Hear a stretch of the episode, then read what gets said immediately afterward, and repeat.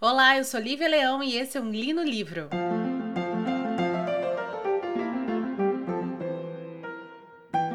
Acredito que vocês já devem ter percebido que, embora eu seja uma mulher de exatas, eu sou muito fã de história. Como eu expliquei lá na, no, no programa da Rainha Vermelha, o meu período favorito da história, que é o que eu mais li sobre, é o período da Guerra das Rosas, mas, mas, um pouquinho antes, um pouquinho depois, assim, entre Henrique II até Elizabeth I, é o período da história inglesa que entrou no, no, na imaginação da, do, do, do, mundo através de livros e filmes, e eu acabei gostando muito realmente desta parte da história inglesa. Mas eu confesso que eu nunca dei muita bola para a história brasileira, até ter ido estudar em Fortaleza, e eu tive um excelente professor de história do Brasil lá. Paralelo a isso, meu pai morou em São Paulo durante. Já mora em São Paulo há muito tempo e ele veio morar aqui bem antes do que eu. E eu sempre vinha visitá-lo. Numa dessas visitas, um amigo do meu pai levou eu e minha avó pra gente conhecer o museu da, do Ipiranga. E, a, e lá você tem a cripta do Dom Pedro II e de sua esposa, Dona Leopoldina. Mas mais do que isso, a lembrança que eu tenho mais viva dessa, dessa visita, que eu acho que eu devia ter 11, 12 anos, foi quando é, eu entrei num salão grande e lá tinha cachos de cabelo de Dona Leopoldina e de suas filhas, né? E eu lembro muito claramente que eu fiquei chocadíssima porque eles eram cabelos muito loiros. Vamos lembrar, eu era uma criança que nasci e me criei em Belém do Pará. O norte do Brasil, nós temos pessoas loiras, mas é aquele famoso aloirado, né? Não são realmente loiras estilo austríacas, como Dona Leopoldina. E eu lembro que eu fiquei chocadíssima com a, a como era um louro alvo até. E essa é uma das memórias que eu tenho dessa de contato com a história do Brasil mais vivas que eu tenho na memória. E lembro também que nesta visita eu ganhei um bloquinho de anotações que ficou comigo durante muitos anos, que era um retrato, que é na capa era o retrato de Dona é, Leopoldina com seus filhos. Inclusive ela tá com Dom Pedro II no colo. Devido a isso, a figura de, de Dona Leopoldina se tornou uma figura muito querida, mesmo eu sabendo bulhufas sobre a história dela, confesso. Até que, não sei como, nem porquê, eu caí no canal de um historiador brasileiro paulista chamado Paulo Risucci, o canal dele é, chama-se Paulo Risucci no, no YouTube. E eu comecei a assistir as lives dele, os vídeos dele. Ele foi, por sinal, uma das pessoas que trabalhou como consultor técnico na exumação dos corpos dos imperadores brasileiros, do Podina Dom Pedro II. E eu comecei a gostar muito da história do Brasil, desta primeira parte do Império. E acabei então comprando o livro que eu vou resenhar hoje, que é o Dona Leopoldina, História Não Contada, a mulher que arquitetou a independência do Brasil, pela Leia. Comprei na festa do livro da Unesp. Esse, Dom Pedro Dom Pedro II também. Mas era mais do que óbvio que eu iria começar por Dona Leopoldina. Esse é o primeiro livro biográfico que eu leio, tá? Não sei ao certo se a gente pode considerar o Underwriting do Stephen King como biográfico, mas eu acredito que não. Então, tecnicamente, esse sim é o primeiro livro biográfico que eu leio na minha vida. E é legal que é um livro biográfico que eu estou lendo sobre uma a imperatriz brasileira. Lembrando que os livros que eu já trouxe aqui, como A Rainha Vermelha, a, enfim, não são livros biográficos, são romances biográficos, mas não são livros biográficos, não são biografias, tá? Existe uma diferença. O romance biográfico ele vai ter sim uma um floreio ali, uma licença poética, né? Não é não é um historiador contando a história, é um narrador contando uma história que por por um acaso é baseado em fatos, tá bom? E para primeiro contato eu posso dizer com toda a Segurança do Mundo, que eu amei esse livro. Gente, eu amei muito esse livro. Ele é um livro que, assim, eu estou completamente apaixonada, quero muito ler é, os dois outros livros que eu comprei dele. E realmente foi uma leitura extremamente prazerosa. Primeira coisa que eu queria explicar para vocês, que quando a gente tem um livro assim, pelo menos foi o que eu senti, tá? É, mais uma vez é meu primeiro livro biográfico o recorte do tempo é muito importante. Então a gente vai ter sim um recorte aqui que vai né, ter toda a vida da Dona Leopoldina, princesa austríaca da dinastia Habsburgo, que veio de Viena para o Brasil para se casar com Dom Pedro I. Teremos, obviamente, a vida inteira dela aqui contada, do seu nascimento e sua morte, mas é necessário que a gente tenha uma noção de onde está localizada essa persona e o que vai moldar a criação dela, lembrando que ela é uma figura que vem de uma dinastia. Então, esse recorte histórico, para a gente entender o que fez Dona Leopoldina ser Dona Leopoldina, é muito importante. Esse livro ele vai ter isso. Ele vai ser dividido lá em algumas fases. A primeira é toda a história dos Habsburgo. É, depois nós temos a, a adolescência, a infância e adolescência, o noivado, o casamento, que vai culminar com a independência do Brasil, o Império e a Morte. Basicamente é esse essa linha temporal que a gente tem aqui. Mas esse recorte de quem eram os Habsburgo, quem é essa dinastia, o que é essa dinastia absurdamente fantástica, foi super necessário, porque eu particularmente não conhecia. A gente acha que a história da Europa, a história da monarquia europeia é a história da monarquia inglesa, né? Mas, na verdade, nós temos várias outras dinastias, incluindo a dinastia Habsburgo, que é que dominava a Europa, todo o resto dela. A Inglaterra é uma ilha, gente.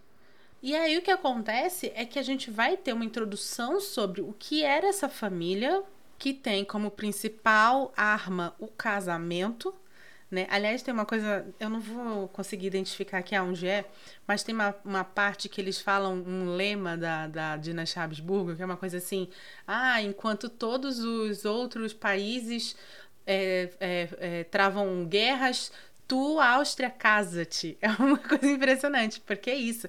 A moeda de troca da, da dinastia Habsburgo para se fazer influente em várias, várias, vários tronos da Europa é o casamento. E o autor consegue, né, explicar isso muito bem nesse começo. Eu confesso que logo bem no comecinho eu me senti órfã de um de uma árvore genealógica ali, porque a gente vai ter nomes muito repetidos. Então você tem tipo assim, Maria Teresa, que é a grande imperatriz da Áustria, mas você vai ter uma ou duas gerações depois uma segunda Maria Teresa que também vai ser imperatriz da Áustria e depois outra Maria Teresa que vai ser irmã de sei lá quem. Então assim, essa árvore genealógica eu senti um pouquinho de falta. Mas é, eu entendo o autor não ter colocado, porque não interessa. Você, obviamente, sabe quem são algumas figuras ali, por exemplo, Maria Antonieta, que é meio que tia-avó da Leopoldina, então você vai saber depois quem é Napoleão, e qual é toda a birra que os Habsburgo têm com a França por causa do Napoleão. Isso você consegue se situar. Mas não é realmente necessário uma árvore genealógica pelo simples motivo que a gente está aqui no momento em entender onde nasce essa criança chamada Leopoldina. A história dela em si não vai precisar disso. E se você for uma pessoa muito curiosa que nem eu, procure no Google. Foi o que eu fiz.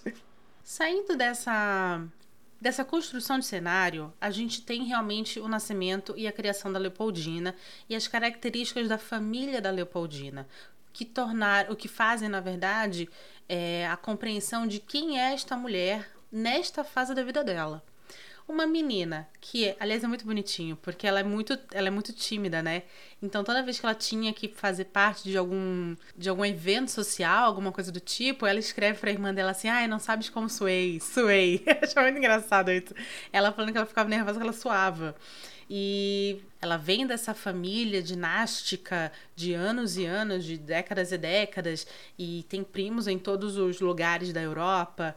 Então, acaba sendo os Habsburgo uma família muito que, que tá lá e ali em cima do, da hierarquia da Europa. E ela é uma representante direta disso. E justamente por não ser a primeira filha primogênita, é, acaba sendo ela não precisa estar no holofote todo o tempo. Até que a irmã dela é obrigada a se casar com ninguém mais, ninguém menos que Napoleão, para exatamente evitar mais perdas da, para com a Áustria, porque a Áustria entrou em guerra com a França, se ferrou demais.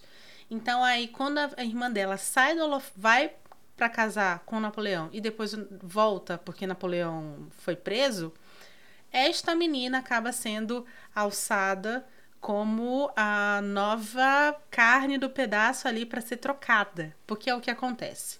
O casamento que é armado entre ela e Dom Pedro, que naquela época não era ainda primeiro, ela era só príncipe, o príncipe herdeiro de Dom João VI. Quando é, esse casamento é armado, ele não é armado um casamento é por amor. É um casamento dinástico, né? Então não, não leva-se em conta o temperamento dos noivos, não leva-se em conta a, a, cultura que é extremamente diferente entre a corte portuguesa e a corte austríaca, não leva-se em conta vários fatores que poderiam definir um casamento feliz. Porque não interessa se esse casamento será feliz. Este casamento é um casamento dinástico. Ele precisa acontecer para garantir uma série de coisas. Primeiro de tudo, a América estava borbulhando de repúblicas novas. É, então, manter o trono português seguro no meio das Américas era uma coisa muito importante. Casar com uma arquiduquesa austríaca iria trazer mais força. Outra coisa, o Brasil era um porto, era um lugar muito rico, em que comércio era muito importante e a Áustria queria isso. A Inglaterra vai meter o bedelho nesse casamento também e ela, eles vão fazer isso porque eles querem também uma forma de acabar com a escravidão dentro do, do dentro do Brasil, né, dentro da América. Então assim, esse casamento, ele na verdade era isso. A dona Leopoldina era um peão na mão de várias pessoas ali, de vários reinos, não vou nem falar pessoas, de reinos que tinham interesses políticos e econômicos nesta união. Então, não era do interesse de ninguém ou preocupação de ninguém se essa mulher seria feliz ou não, tá? E é muito louco porque, cara, quando você sabe como é a, a, os costumes da corte é, portuguesa, você sabia que ia dar merda. Você sabe que vai dar merda. A dona Leopoldina era uma mulher que tinha certas é, liberdades, ela podia ir e voltar do teatro quando quisesse. Era uma mulher culta. Essa mulher conhece Goethe, que é o cara que escreveu Werther e Fausto. Ela é a segunda filha de uma dinastia riquíssima, poderosíssima, riquíssima nem tanto porque teve muita guerra, mas poderosíssima e uma mulher altamente católica. Aí ela vai vir para uma corte em que nós temos Dom João VI e Dona Carlota Joaquina em pé de guerra, onde esta tentou dar o golpe no próprio marido, Dona Leopoldina, uma mulher católica que foi criada para obedecer e servir o seu pai, depois obedecer e servir seu marido. Uma corte retrógrada, onde você ainda tinha é, cerimônia de beijamão, algo que já tinha sido abolido há muito tempo na Europa, de onde ela vem. Uma corte onde você tem intrigas, intrigas, intrigas. Ela vai sofrer muito com essas intrigas que, que ela vai encontrar pelo caminho. E nós vamos ter também um Dom Pedro, que é um cara altamente machista, escrotaço. Assim, eu peço desculpas ao autor, porque eu senti durante o livro inteiro que ele tentou, ao máximo, se manter isento e não reforçar pequenas lendas ao redor de Dom Pedro I sobre a forma com que ele tratava Dona Leopoldina. Mas é impossível, quando você chegar na terceira parte do livro, que é logo depois que eles se tornam imperadores do Brasil, é impossível você simpatizar com esse senhor. Porque, olha, Dom Pedro I, ele não merece nem a alcunha de boy lixo. Dom Pedro I é boy chorume, porque ele é a aguinha nojenta que sai do lixo. Ele é, mano, sério, é a pior pessoa da face da terra. Ok, Leopoldina tinha lá seus problemas? Tinha. Mas ela é um, um fruto da criação que ela teve. Dom Pedro I era só um puta de mau caráter. Porque não venha falar que ele era um cara legal. Ai, mas é porque você tem que. Não, Dom Pedro era um escroto. Ponto. Ele era mega machista, ele não deixava ela ir pra canto nenhum. Então toda a liberdade que ela tinha na corte do pai, ela não vai ter no Rio de Janeiro. Aliás, é muito bizarra a situação, porque ele não deixa ela ir direito no, no teatro sem ele. Ela não pode fazer nada sozinha. É, é horrendo. E, ok, o teatro era complicado naquela época. Aliás, é contado nesse livro que o teatro já não era um lugar muito bom e José Bonifácio foi assaltado no teatro, para vocês terem uma ideia. Né? Então realmente não era o melhor dos lugares. Mas, pô, deixa a menina sair, deixa a menina passear. Não deixava. Aliás, vai existir também aqui nesse livro uma comparação entre Dom Pedro e Napoleão. Napoleão cobria sua imperatriz de joias e, e, e, e vestidos de luxo quanto Dom Pedro era um puta de muquirana que não liberava uma grana pra coitada da imperatriz. Imperatriz comprar umas roupinhas novas. Em compensação, no terceira, na terceira parte do livro, quando a gente tem a, o surgimento da Domitila, que seria então a Marquesa de Santos, a grande é, amante de Dom Pedro I, ele libera uma fortuna para ela. Ele constrói um palacete para ela. Então, assim, é, por mais que sim, Dom Pedro tivesse uma coisa muito legal, que é dar voz à Dona Leopoldina, é, é impossível você sair dessa biografia achando o cara um, um cara bacana. Não tem como, cara. Não tem como. Mas não é sobre isso que eu queria falar pra vocês. Eu queria deixar muito claro sobre o porquê eu gostei tanto desse livro. A leitura em si não é das mais simples, porque é um livro feito por um historiador, então você tem sim muita citação, você tem muitos documentos transcritos aqui. E para quem está acostumado com um romance biográfico, né, um romance histórico, acaba sendo um pouco intruncada a leitura. Mas é impossível eu não admirar o trabalho que foi feito nesse livro na organização da documentação para criar o retrato da imperatriz e da sua vida.